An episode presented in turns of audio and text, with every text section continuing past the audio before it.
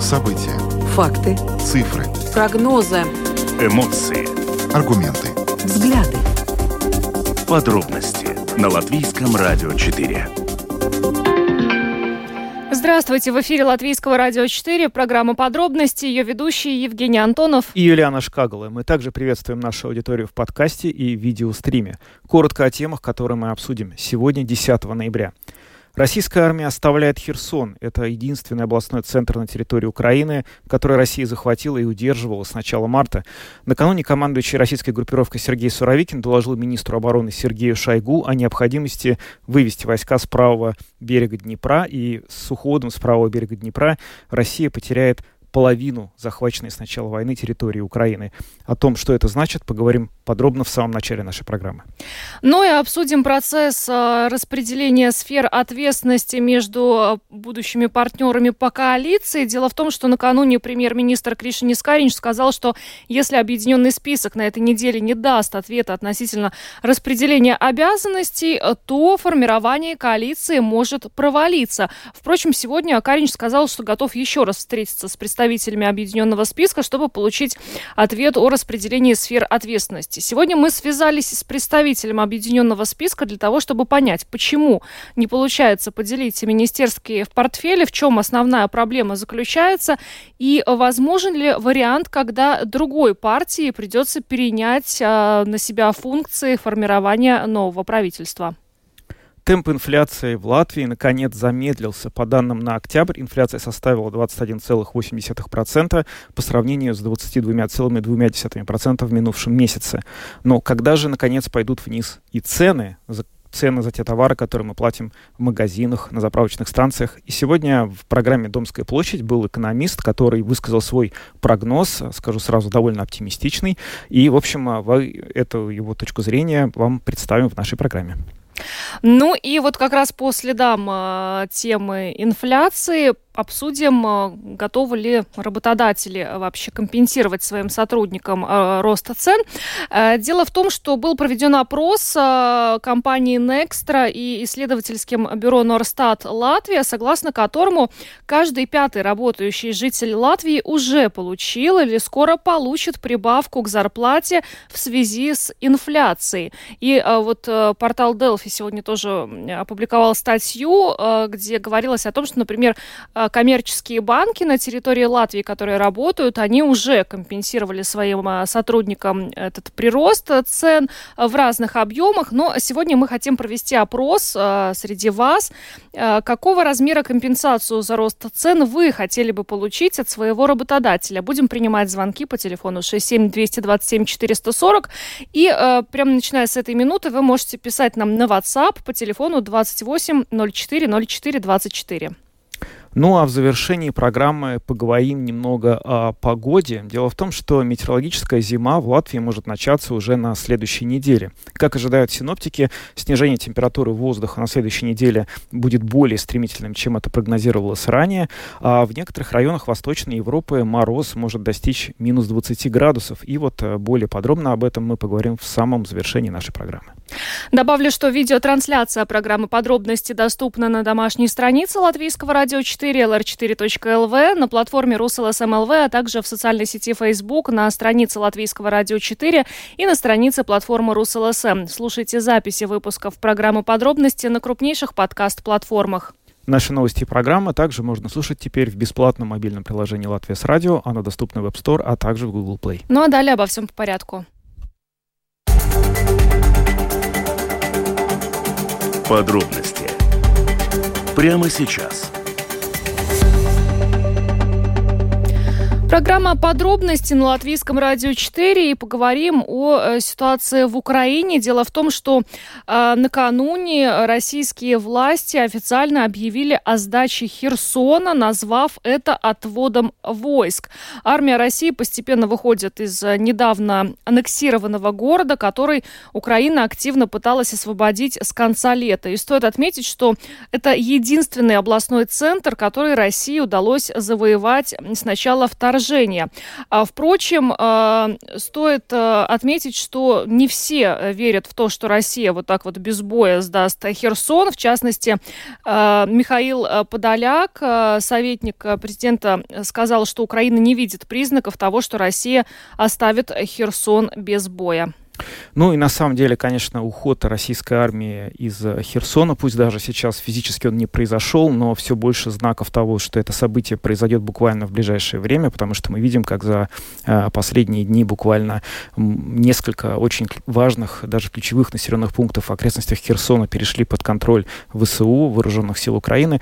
Это будет новая страница войны, и о том, собственно, что эта страница означает и что будет дальше, мы поговорим сейчас с экспертом Международного центра министра обороны и безопасности Калевым Стойческу, который с нами на прямой телефонной связи. Господин Стойческу, добрый день.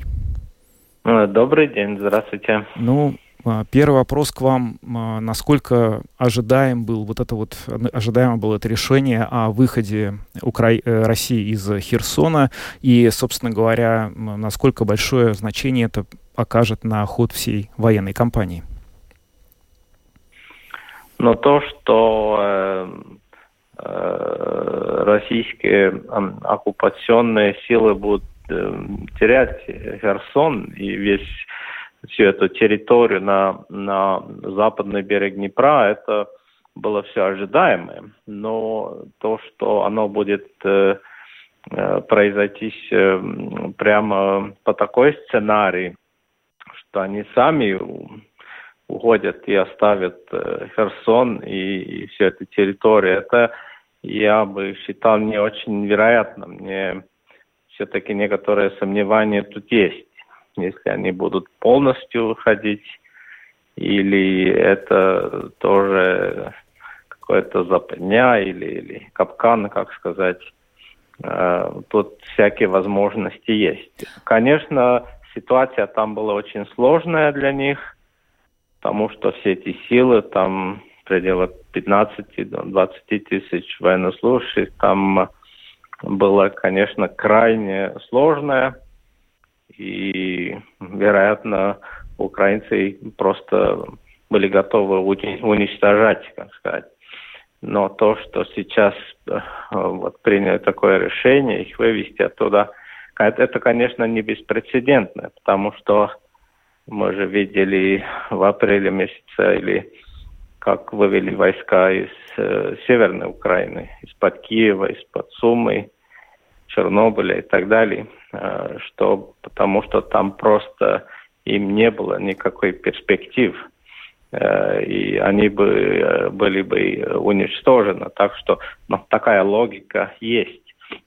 Но с другой стороны, логика, что вот какую-то сейчас э, Сергей Шойгу и э, генерал Суровикин и так далее, они очень озабочены или, или, или заботятся о жизни солдат и так далее, но это я сомневаюсь, потому что их погибают сотнями каждый день э, э, в другие места, там под Макиевки, э, их убили сколько там, 500 в один день, так что это не очень э, логично.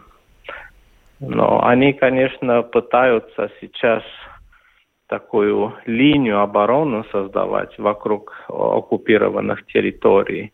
И река Днепр, конечно, очень солидная такая линия, которую ну, украинским ну, военным это ВСУ Э, не просто так э, пересекать и продолжать освобождение территорий в этом районе. И тактика, конечно, которая должна вести к переговорам. Это то, что я думаю. А почему все-таки нет уверенности в том, что Россия действительно оставляет Херсон, и если это на самом деле блеф, то как это повлияет на ситуацию на, на фронте? Ну, это они, э, это то, что они оставят э, территорию без боя. Вот. В, этом смысле это то, что я сомневаюсь, потому что э, никогда они территории не оставляют без, без, э, без, без боя. И, и э, ну, конечно, на телеэкранах э, в этой театральной позе появились э, министр обороны Шойгу, этот генерал. Там, там Путина, конечно, не было. Даже Герасимова, э, начальника генштаба, не было. А Путина не было, потому что это было бы очень непопулярный шаг объявить президенту, что вот будем отходить и оставить Херсон. Но э, я думаю, что весь город заминирован, э, как и вокруг города, поселки. Так что в этом смысле украинцам надо подуматься, как приблизиться к городу и так далее.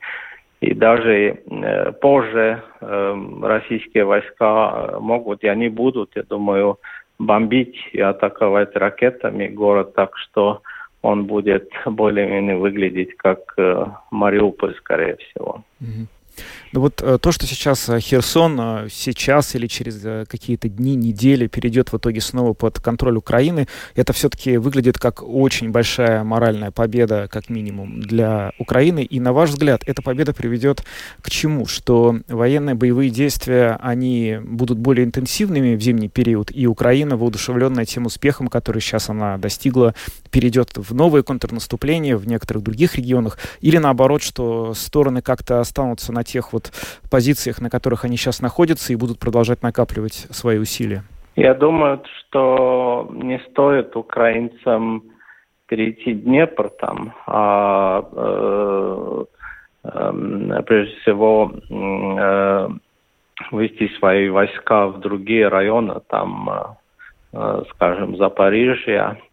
И они будут, конечно, более успешной в Луганской области, в самый э, ну, северный э, регион, который оккупирован. Но им надо как-нибудь ну, пересекать этот наземный коридор, который Россия создала в Крым.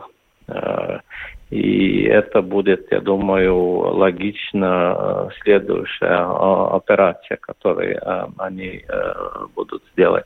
А со стороны России они хотят, конечно, укреплять всю, эту линию фронта, чтобы доказать э, во время этой ну, зимой, которая сейчас начинается, что вот как будто ни украинцам, ни, ни России не удастся э, успех, и так что давайте начинаем переговоры. Вот это их тактика.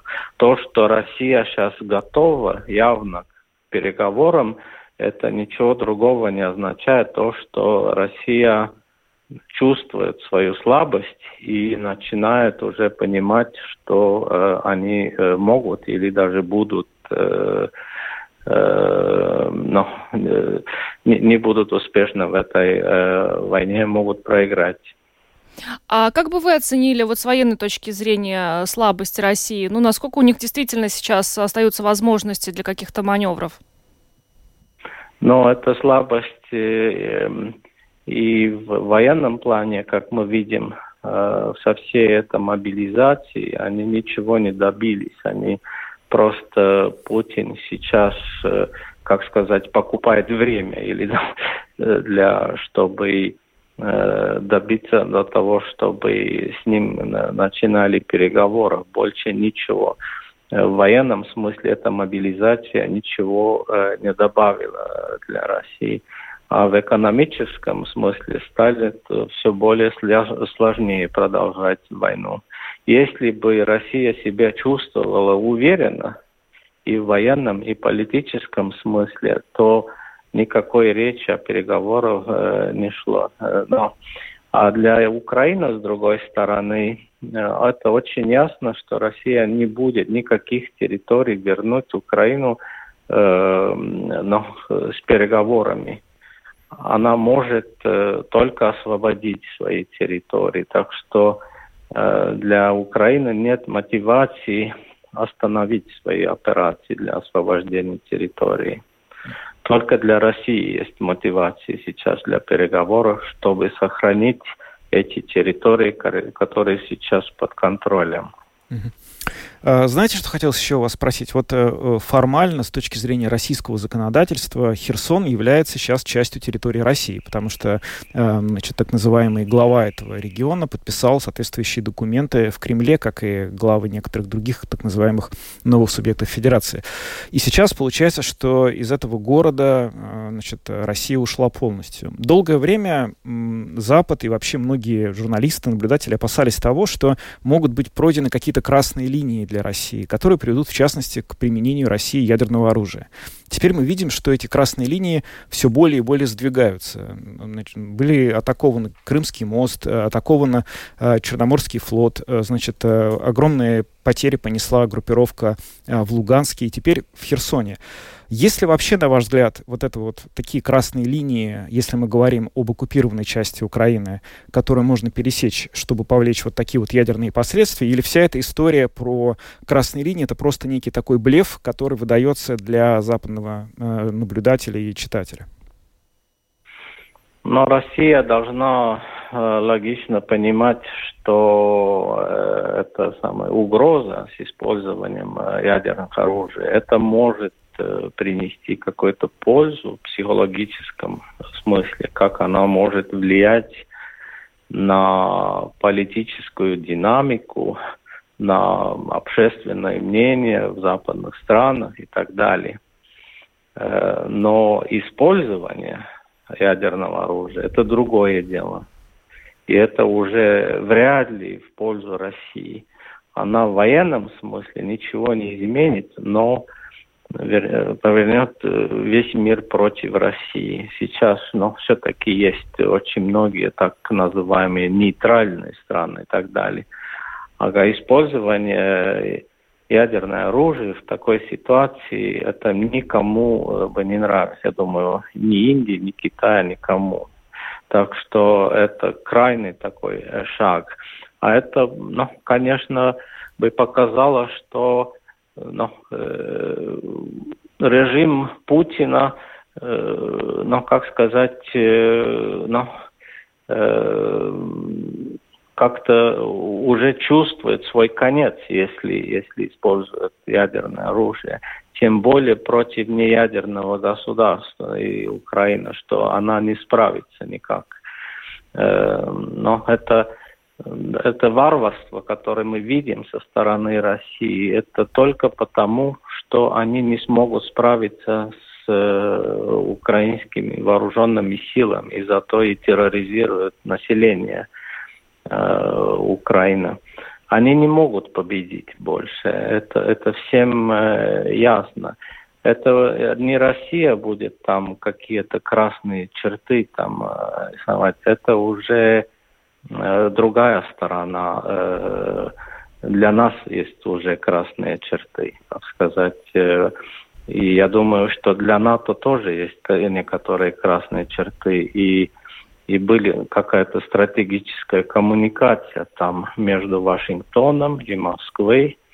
И министр обороны Ллойд Остин, и Сергей Шойгу поговорили, и Джейк Салливан поговорил с коллегами, так называемыми, в Москве. И после этой коммуникации мы же видели, что риторика России, это ядерная риторика, как-то исчезла. Так что я думаю, что это были очень сильные сигналы. Даже не думайте использовать ядерное оружие. А то, то три точки. Мы сможем только подумать, что другая сторона будет делать. Ну, например, там генерал Петреус дал понять, что если они, Россия будет использовать ядерное оружие, то возможность есть для НАТО уничтожить все российские войска в оккупированных территориях, а также э, э, самый э, флот Черного моря. Есть такая возможность, например, э, в ответ. Да.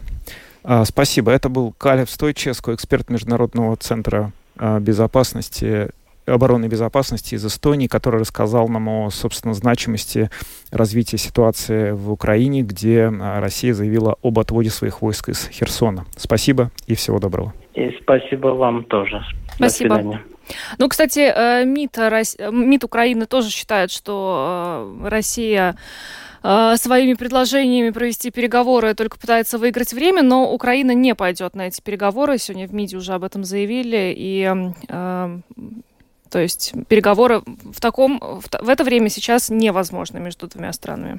Да, на самом деле хотел еще отметить одну вещь. Сегодня Financial Times написала статью, где она рассказала об очень интересном, собственно говоря, последствии вот этого решения о выводе войск э, России из Херсона. Сказала, что после того, как, собственно, вот этот вот правый берег Днепра будет освобожден украинскими войсками, весь так называемый сухопутный мост, через который Россия снабжает военную группировку в Крыму, окажется под обстрелом хаймарсами украинскими, потому что, собственно, с этой стороны э, Днепра можно будет добивать до основных дорог. Херсон-Армянск, Херсон-Мелитополь и Мелитополь-Джанкой, чего раньше не было возможно делать. И, соответственно, получится, что одна часть снабжения сейчас уничтожена, потому что был нанесен удар по Крымскому мосту, и железная дорога не работает, как это было когда-то, а другая окажется просто под угрозой уничтожения, включая, опять же, логистику, склады боеприпасы и все остальное. Это тоже достаточно интересное развитие событий. Но ну, а мы поговорим о процессе формирования правительства. Дело в том, что э, не удается пока э, трем партиям э, будущей коалиции, новое единство, объединенный список и национальное объединение туда войдут, договориться о распределении сфер ответственности. И накануне премьер-министр Кришин Искаринч сказал, что если объединенный список на этой неделе не даст ответа относительно распределения обязанностей, то формирование коалиции может провалиться. Но, впрочем, сегодня Каринч сказал, что он готов повторно встретиться с объединенным списком для того, чтобы э, этот э, вопрос еще раз обсудить. Но э, сейчас э, все выглядит так, что э, партиям предстоят еще достаточно длительные переговоры на этот счет. Э, в противном случае, ну, э, министерские портфели просто не удастся разделить между собой. И сегодня более подробно о позиции своей партии нам рассказал Эдгар Ставрс, председатель парламентской фракции Объединенного списка. Ja mēs esam pirmām kārtām parakstījušies un vienojušies, ka mēs strādājam trīs partiju koalīcijā. Мы договорились о работе в коалиции трех партий, и очень важно договориться о целях правительства и министерств. По мнению объединенного списка, очень важно нам всем договориться о том, в каком направлении будет двигаться наше государство. И есть два пути. Первый – жить по-старому, когда все делят свои министерства по каким-то минимальным сферам ответственности, и чиновники продолжают руководить государством, а политики только комментируют. Наша задача, чтобы политики использовали весь свой интеллектуальный потенциал, договорились о единых целях и задачах в народном хозяйстве, дабы обогнать Литву и Эстонию. Мы должны быть конкурентоспособными в своем регионе, учитывая, что мы являемся внешней границей НАТО. Мы должны снизить уровень теневой экономики, иметь возможность корректировать прогнозы по ВВП – чтобы менялся баланс экспорта и импорта, а деньги поступали в народное хозяйство. Госуправление должно быть эффективным. Мы должны снизить расходы государства и увеличить доходы, чтобы иметь ресурсы для педагогов, здравоохранения, развития инфраструктуры. Это большие цели. Если мы не будем достаточно дискутировать по поводу достижения этих целей и объективно не идентифицируем все проблемы, с которыми можем столкнуться, то может возникнуть ситуация, что следующее правительство не будет правительством развития, а будет правительством, которому придется экономить и сокращать расходы. Мы не боимся сложных сфер, наоборот, мы готовы брать на себя ответственность за них и руководить такими министерствами. Но перед этим мы все должны прийти к соглашению о том, с чем нам предстоит считаться – с какими проблемами мы можем столкнуться и как мы их будем решать. Нельзя допустить ситуацию, когда партии поручают возглавить какое-то министерство, ну, например, Министерство здравоохранения или внутренних дел, или Министерство экономики, а мы четко не знаем, какие там финансовые ресурсы и фискальные рамки. Сможем ли мы обеспечить выполнение всех функций и услуг? Может возникнуть ситуация, когда премьер резолюции поручает министру поднять зарплаты сотрудникам сферы здравоохранения, а министр финансов, я извиняюсь, коллегиально не предоставит финансирование и оставляет министра здравоохранения самостоятельно решать этот вопрос. Или, может быть, финансирования нет. Мы все по-честному должны знать, куда мы идем и под чем мы подписываемся. Это очень важно. Нужно уже прекратить бросать мяч от отрасли к отрасли. Поэтому мы говорим о горизонтальном сотрудничестве, межотраслевом сотрудничестве. Есть вещи, которые касаются многих министерств. Например, климатические цели – это не только среда и энергетика, это еще транспорт и земледелие. То же самое касается безопасности и цифровой трансформации. Это касается многих министерств. Мы должны говорить обо всем этом, если хотим перфектного госуправления. Договоримся об этих общих целях и действиях для их достижения, принципах работы, тогда не будет проблем с распределением сферы ответственности и министерских портфелей.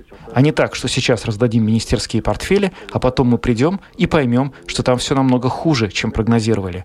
И нет никого, кто плечом к плечу поможет эти проблемы решать. Un ka tev nav neviens, kurš ir gatavs nākt pirmie plec pie pleca šīs problēmas risināt. Ну, не создается впечатление, что ну, по этим вопросам вы в процессе формирования коалиции зашли в тупик, и коалиция в такой модели «Новое единство», объединенный список и нацобъединение может просто не состояться? Esmu optimists. Я оптимист. Мы все видим эту математику. Вчера на встрече с Новым Единством мы сказали, что уважаем выбор избирателей. Новое единство получило больше всего мандатов, и мы всегда имеем в виду тот факт, что ни один из нас не получил более 50 мандатов, чтобы диктовать, как мы будем жить дальше. По-новому или по-старому. Объединенный список настаивает на том, что нам нужно меняться, и жить по-старому мы не можем, поскольку сейчас и внешние, и внутренние факторы отличаются от тех, что были при предыдущем правительстве.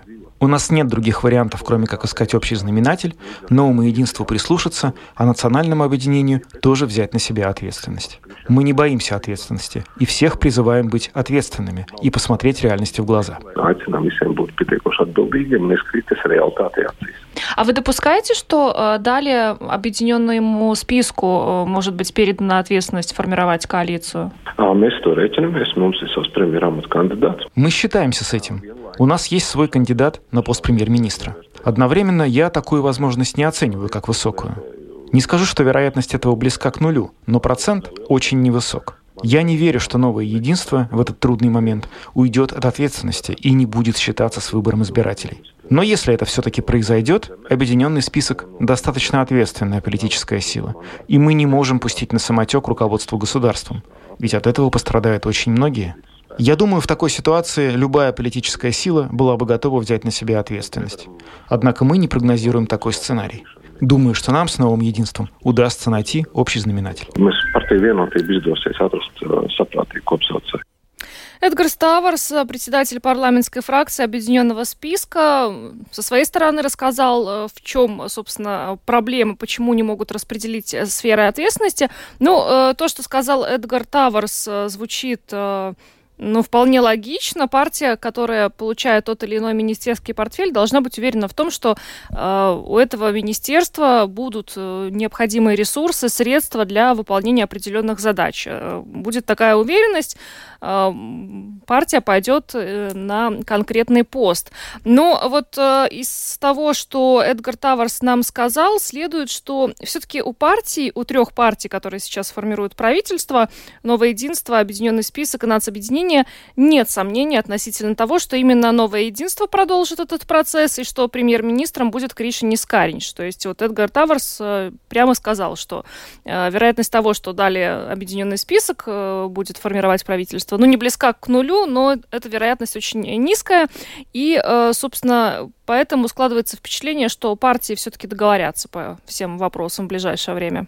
Ну, на самом деле, такие заявления, которые они сделали сразу после избрания, когда четко все, на самом деле, участники нынешних переговоров очертили красные линии по отношению к тем партиям, которые сейчас в коалиционных переговорах не участвуют, сказав, что по разным причинам с этими политическими силами э, строить коалицию невозможно. Очевидно, что тот состав, в общем, формат переговоров, который проходит, он чуть ли не единственная возможность, чтобы это правительство сформировать. Также очевидно, собственно, из того, что господин Тавр сказал нам, что есть ряд э, ведомств, министерств, э, которые, э, руководить которыми очень сложно и чувствительно, потому что это не те деньги, через которые будет, не, не те ведомства, через которые будут проходить много денег еврофондов, а наоборот, те, через которые нужно будет очень много тратить на разные непопулярные, в частности, шаги. И все хотят быть уверены, что эти деньги будут, чтобы человек, который будет этим заниматься, не останется на бабах. Но есть такое чувство, что вот с Минздравом самые большие проблемы, потому что его и Эдгар Таварс уже упомянул. И ранее, когда э, начала появляться в СМИ информация о том, какая, какой партии могло бы достаться какое министерство, Минздрав там фигурировал как министерство, в котором не заинтересована ни одна из партий. Да? То есть, ну, такое ощущение, что э, Министерство здравоохранения боятся как какой-то горячей картошки э, на этих переговорах. Да, да, да. И еще МВД. Обе эти партии, кстати, в нынешнем правительстве принадлежали не прошедшей в парламент политической силе. И вот теперь она из коалиции выпала, и никто не, не хочет этот флаг у нее брать. Ну что, далее поговорим о ценах. Э, буквально на днях были опубликованы новейшие данные Центрального статуправления об уровне годовой инфляции, которая составила в нашей стране уже э, менее 22%. И таким образом рост потребительских цен в Латвии немного замедлился. И, собственно, что не может не радовать, конечно, но открытым остается вопрос, э, когда начнется спад, а не замедление этих цен. Да, это на самом деле будет очень долгожданный для всех момент, и мы его без преувеличения уже с лета все ждем, когда же наконец это случится. И вот сегодня свой прогноз на этот счет дал экономист банка Люминор Петер Страутинш, который был с утра в эфире программы «Домская площадь». Его расспрашивал наш коллега Андрей Хуторов. И тем не менее, в целом, если сложить э, дорожающие продукты и дешевеющую электроэнергию, вы утверждаете, что уже четвертый месяц мы находимся на так называемом плату, то есть стабилизация угу. инфляции. Когда же она пойдет вниз? Ну, я думаю, что это начнется э, в феврале февраль месяц следующего да, года. Да, да, я, я так полагаю. Ну, я думаю, значительное снижение годовой инфляции. И... А значительно это сколько? Ну, э, я, я, думаю, что да, э, следующий 23 год начнутся еще с высокой инфляцией, те же примерно 21-22%. Угу. Ну и до конца года там может годовая инфляция даже для, до нуля снизиться. Это тоже возможно. Ну, потому что, потому что это очень-очень вероятно, что э, в сентябре, октябре следующего года цены на газ, на электричество в биржах будет дешевле, чем в этом году, и, ну, и для потребителей. Кстати, о газе. Сто, э, mm-hmm. Сколько он стоит, это тоже самый частый вопрос сегодня. На мировых рынках он дешевеет, мы это видим, мы это читаем. Причем настолько дешевеет, что совсем недалеко, в соседней Эстонии, уже с 1 декабря э, главный продавец газа, Эсти Газ, э, снижает тарифы и значительно, если до сих пор э, один кубометр газа у эстонцев стоил 2,85, то уже с 1 декабря 1,85. Почему у нас иначе? Ну, э, понимаете, есть э, разные ситуации э, в разных местах, в домохозяйствах и городах, где есть центральное отопление. Те, которые так, ну, следовали всем изменениям цен и вверх, и, и, и в обратном направлении, э, для них э, рост этих тарифов был очень, очень острым.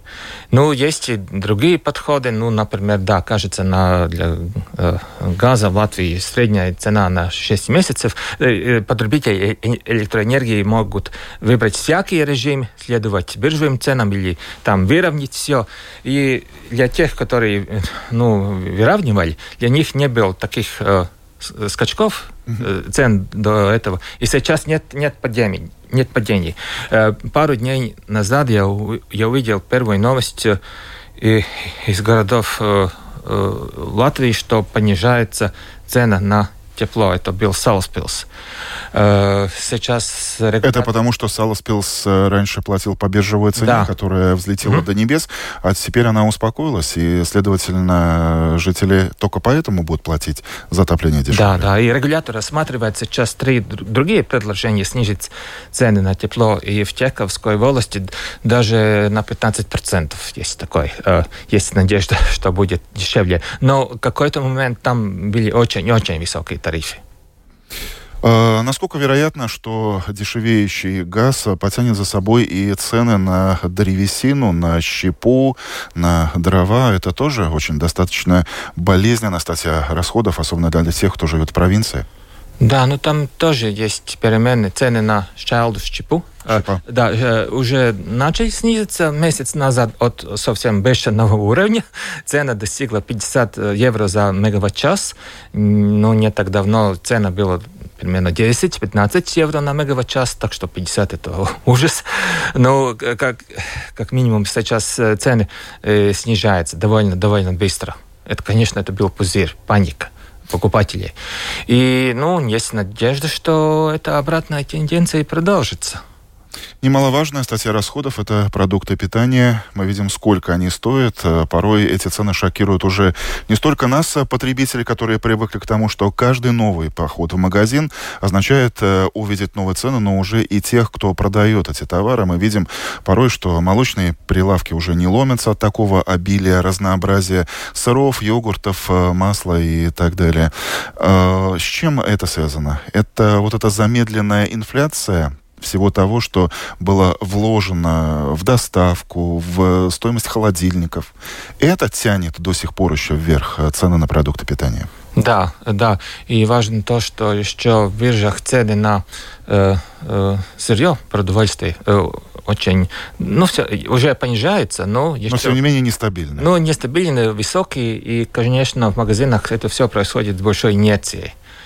И что еще важно, те э, э, э, скачки цен на электричество, на газ, которые мы видели в июле, в сентябре, э, те тогда ну, не полностью еще отразились э, в ценах э, э, производителей. И сейчас, ну, только это проходит сейчас, так что должно пройти какое-то время, и тогда, ну, думаю, в следующем году у нас точно есть надежды э, увидеть э, какие-то снижения цен. И этот месяц надежда, что касается продуктов питания, тоже февраль, по-вашему? Ну, я думаю, это будет такой постепенный, постепенный процесс постепенный процесс. И времени остается на последний вопрос. Э, Лариса у нас э, спрашивает, кстати, не забывайте, слушатели, зрители, что у нас еще канал связи WhatsApp 28040424. Э, вопрос «Спасибо гостю». Очень понятно все рассказал. А что с дизельным топливом? Оно только дорожает. Ну, я бы сказал, что цены уже несколько месяцев стабильные на дизельное топливо. Немножко понизились, там потом опять повысились.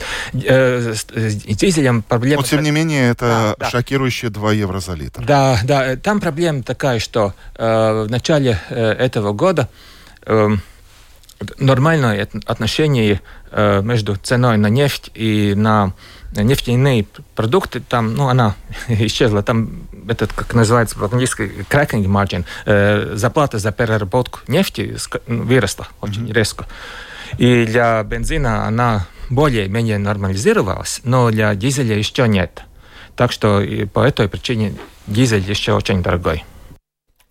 Петр Страутинч, экономист банка Луминор, рассказал в эфире Домской площади нашему коллеге Андрею Хуторову про то, когда же цены наконец начнут идти вниз. Он предполагает, что это начнется в феврале.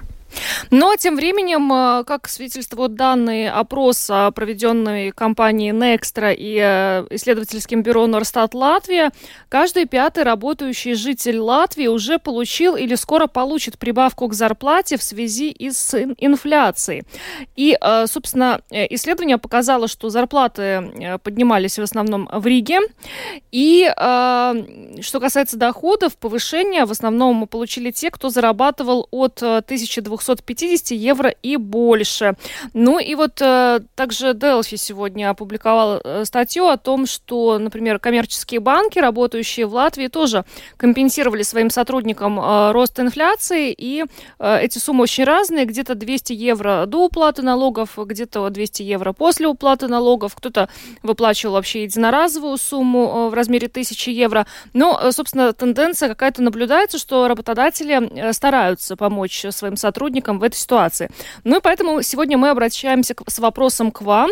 Какого размера компенсацию за рост цен хотели бы вы получить от своего работодателя? Звоните прямо сейчас по телефону 67 227 440 и можете писать нам на WhatsApp по телефону 28 04 04 24. И у нас уже есть первый звонок. Э, говорите, пожалуйста, в эфире. Здравствуйте. А, добрый вечер. Во-первых, спасибо вам за возможность, что вы даете высказать свое мнение. Но что по поводу повышения цены повысились вообще по всем, по всем э, статьям. Угу. И поэтому желательно было бы, чтобы процентов 20 добавили. Но очень обидно то, что кто-то так, кто-то хочет повышает, а кто-то хочет не повышает. И вот частные строительные организации, например, не повышают. Есть угу. такие. Ну не да. Знаю, как Здесь уже добрая воля работодателя, повысит он или не вот повысит, это, есть да. у него возможность вот это, это плохо. сделать. А нельзя ли было такое, ну что-то там придумать, какое что-то, чтобы обязательно обязаны. Если такое положение в стране, значит, они обязаны повысить хотя бы на 15, хотя бы 20 Да, спасибо ну, вам спасибо. за ваше мнение, да, но это уже была бы плановая экономика, хотя идея, конечно, да. Добрый вечер, вы в эфире. Э, добрый вечер, меня зовут Борис. Э, хочу напомнить, что отопление включили, поэтому годовая инфляция не упадет, а наоборот подрастет, несмотря на то, что Стратович сказал. А второе, хотелось бы всем нам быть в банках. У да. них есть прибыль по отчетности, и они совершенно спокойно могут добавить. Угу. А остальные предприниматели, конечно, сами жмутся, потому что потому. Угу. Спасибо. Спасибо. Спасибо вам за ваш звонок. Ну, все мы, к сожалению, в банках рас, э, работать не сможем, у нас просто не хватит банков, да, но э, понятно, банков по 200 евро добавили своим сотрудникам, ну, примерно вот такую сумму, да. да. Ну, конечно, это хорошая сумма. Говорите, пожалуйста, вы в эфире. Алло, здравствуйте. Здрасте я скажу, что просить-то можно, но кто тебе даст, как говорится. Не, если бы был приказ государства, допустим, 200, допустим, евро заплатить. А то, смотрите, у нас сейчас какие дрова были, я дровами занимаюсь. Было 20 евро за куб. Сейчас я тут покупал дрова, вот у Плявниси. Я говорю, что вы такое, 80 евро за куб. Они говорят, а мы берем почти по 100 евро за куб. А мы делаем, это Коля, мы делаем с куба два, как говорится, Коль. Да еще ладно, привезли мне семь кубов, начал обмерять, получилось четыре. Угу. Видишь, как на кубах. А если они привозят старушки, пенсионерки. А недавно один привез мне тоже, говорит, я тебе привез семь кубов. Давай быстрее деньги на меня, говорит. Угу. Я говорю, а в чем дело? А мне уже недавно не платили. Я раз в кузов смотрю, у него там три, три куба, два, а вместо семи. А я говорю, а, Спасибо а, вам а, большое, но вы знаете, мы, довольно сложно вот а, в нюансах деревопереработки разобраться с, по телефонному звонку. Спасибо за ваш звонок. Есть еще несколько, принимаем. Говорите, пожалуйста, в эфире. Добрый вечер. Добрый. Но мне, знаете, немножечко хотелось бы абстрагироваться от каких-то конкретных цифр, сумм и mm-hmm. прочих вот таких вот банальностей. Я бы, я бы, я, ну, во-первых, я только что устроился на работу, вряд ли я могу на что-то так вот нахально прям сходу претендовать, да, пока себя Если в банк, то, может, и можете. Нет, я скорее ну, такой, знаете, ну, как бы в сфере чистоты и порядка, да, не дрова, да. Ну вот смотрите, я бы хотел бы, да, в будущем, недалеком, желательно, да, чтобы работодатель немножечко душевно к этому всему подходил, не только мой, но и все остальные наши работодатели, и учитывая всю вот эту мрачную ситуацию, во-первых, людям бы регулярно хотя бы давались какие-то купоны или уже готовые билеты на какие-то развлекательные мероприятия, чтобы можно было там подружку сводить куда-то и так далее, немножечко развеяться, да. Ну и во-вторых, в первую очередь, конечно же, транспорт, да, то есть вот эти две вещи, которые, ну, абсолютно витальны в наше время, и чтобы человек об этом не думал, как добраться на работу и как после работы отдохнуть. Если он, заплатив все счета, не может себе это позволить, то он точно бы знал, что о, ему гарантировано э, какое-то хотя бы развлечение, ну, там, не знаю, театр или еще что-то такое, да, но это все-таки помогает морально и возвышает, так сказать, свои способности, вы будете работником хорошим, наверное, так, да. Да, спасибо. Сп- спасибо за ваш звонок. Спасибо всем, кто принял участие сегодня в нашем интерактиве. К сожалению, э, время нам э, не позволяет э, еще с вами пообщаться, но э, понятно, что все хотели бы получить компенсацию за рост цен от своего работодателя. К сожалению, не все работодатели на это идут, не могут себе позволить, но и государство со, со своей стороны тоже не может обязать работодателей выплачивать эти компенсации. Да, это невозможно ни юридически, ни вообще, ну как, ну это тогда все предприятия должны стать государственными, но также Э, в такой стране мы уже жили, ну или, по крайней мере, кто-то из нас. И вот уже, в общем, обратно не хотим. Так что давайте лучше постараемся как-то с нынешними работодателями договариваться, чтобы они, может быть, нам все-таки компенсации какие-то платили. Или, или хотя бы, как предложил только что последний звонивший, давали какие-то, ну, купоны, билеты бесплатные в театр, что-то вот такого. Типа. Подарочные карты в магазины. Да, например. Ну, да. Ну что ж, а, двигаемся дальше, поговорим о погоде. У нас эта неделя прям бабье лето какое-то в ноябре получается, и то ли еще будет, до плюс 15 градусов обещают синоптики, но, собственно, на следующей неделе, очевидно, резко похолодает, но нам не привыкать, у нас всегда такие качели, вот в, в плане погоды, да? На следующей да. неделе уже чуть ли не зима наступит. Да, как оказалось, зима близко, хотя, в общем, последние дни каждый день ставили, реально возникали новые рекорды температурные тепла, и вот э, в субботу вроде их будет еще побито несколько, потому что чуть ли не до 15 градусов, как сказала Юлиана. В общем, э, да, казалось, что это навсегда, но нет, это не навсегда, и вот уже на следующей неделе мы увидим, вероятно, установление метеорологической зимы, то есть на протяжении нескольких дней температура будет ниже нуля. Более подробно об этом сегодня нам рассказал руководитель отдела прогнозов Латвийского центра окружающей среды, геологии и метеорологии Лаура Круменя. До конца этой недели погодные условия существенно меняться еще не будут. Вчера, сегодня более дождливые дни. Завтра, послезавтра небольшой дождь ожидается только в отдельных регионах. Но также завтра, послезавтра дни будут более ветреными. Особенно это почувствуют жители Курземе и также Видземе. Особенно те, кто ближе живут э, к Рижскому заливу. Порывы ветра здесь будут достигать 15-18 э, метров в секунду. Ну а в целом еще сохранится очень Э, теплая погода. Минимальные температуры в ночное время ожидается в пределах 6-11 градусов. Но надо сказать, что ночь на субботу будет даже очень-очень теплая, и на большей части территории столбик термометра даже не опустится ниже отметки плюс 10 градусов. Ну, а дневное время, в субботу, ожидается что максимальные температуры даже в пределах 13-15 градусов. И здесь очень большая вероятность, что в многих регионах опять будут установлены новые рекорды максимальных температур. Начиная со следующей рабочей недели погодные условия начнут меняться, но в первой половине недели это еще не будет происходить так очень-очень существенно. Ну, что можно сказать, что будет мало осадков и станет, ну, прохладнее. Ночью столбик термометра будет приближаться к отметке 0 градусов, особенно по восточным регионам где-то может опуститься и какой-то градус ниже нуля, но не более. Если будут наблюдаться очень небольшие осадки, вероятность есть, но интенсивность очень-очень маленькая, то тут уже может также быть, что опять где-то будет выпадать снег. Ну и в дневное время температура еще максимальная ожидается где-то в пределах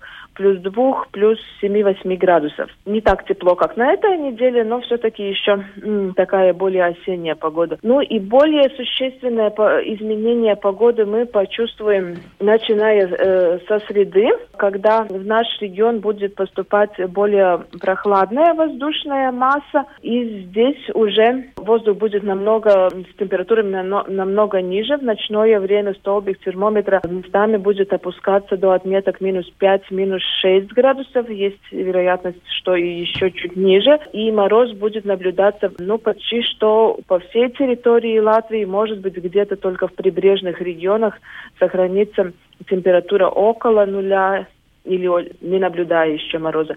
Ну и есть вероятность того, что и дневное время, особенно по восточной половине Латвии, сохранится небольшой мороз, минус один, минус два градуса, ну, значит, здесь и среднесуточная температура уже будет отрицательная, что будет говорить о том, что, да, постепенно наступает метеорологическая зима. Ну, что еще можем сказать? В начале осадков будет мало еще, в середине недели ну и, скорее всего, что погодные условия так изменятся именно уже в конце недели, к праздникам, э, к 18 ноября и потом субботу-воскресенье есть вероятность, что погоду в нашем регионе будет определять активные циклоны. Это та часть атмосферы, которая обычно связывается также с осадками. И здесь есть вероятность, что ну, снег уже будет наблюдаться по всей территории Латвии и даже есть вероятность, что где-то э, этот э, снег может быть э, сильным и образуется снежный покров также.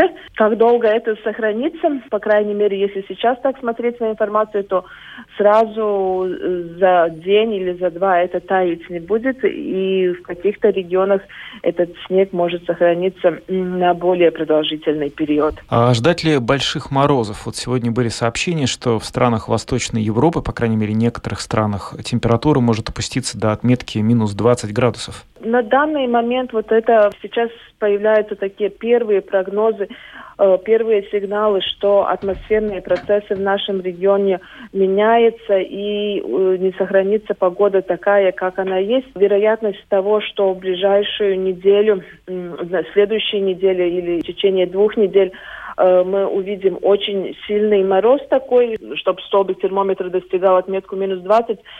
Ну, Сейчас нету такой большой вероятности, что что-то такое будет. В таких ситуациях, когда вот так синаптическая ситуация меняется, э, конечно, прогнозы не настолько очень точные и э, есть вероятность, что они будут меняться. Но поэтому в таких ситуациях мы а, обычно говорим, что надо следить более часто за прогнозами погоды с такой с большой заблаговременностью.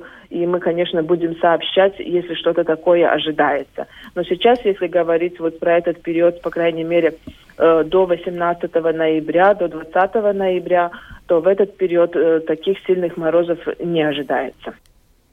Лаура Крумини, руководитель отдела прогнозов Латвийского метеоцентра, рассказала нам о метеорологической зиме, которая наступит, очевидно, уже на следующей неделе.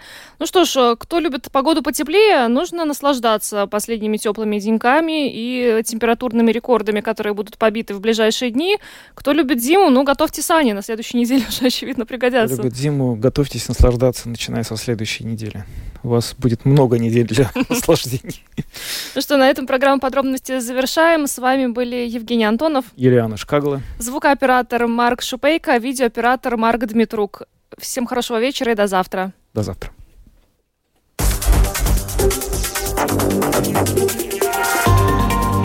Латвийское радио 4. Подробности по будням.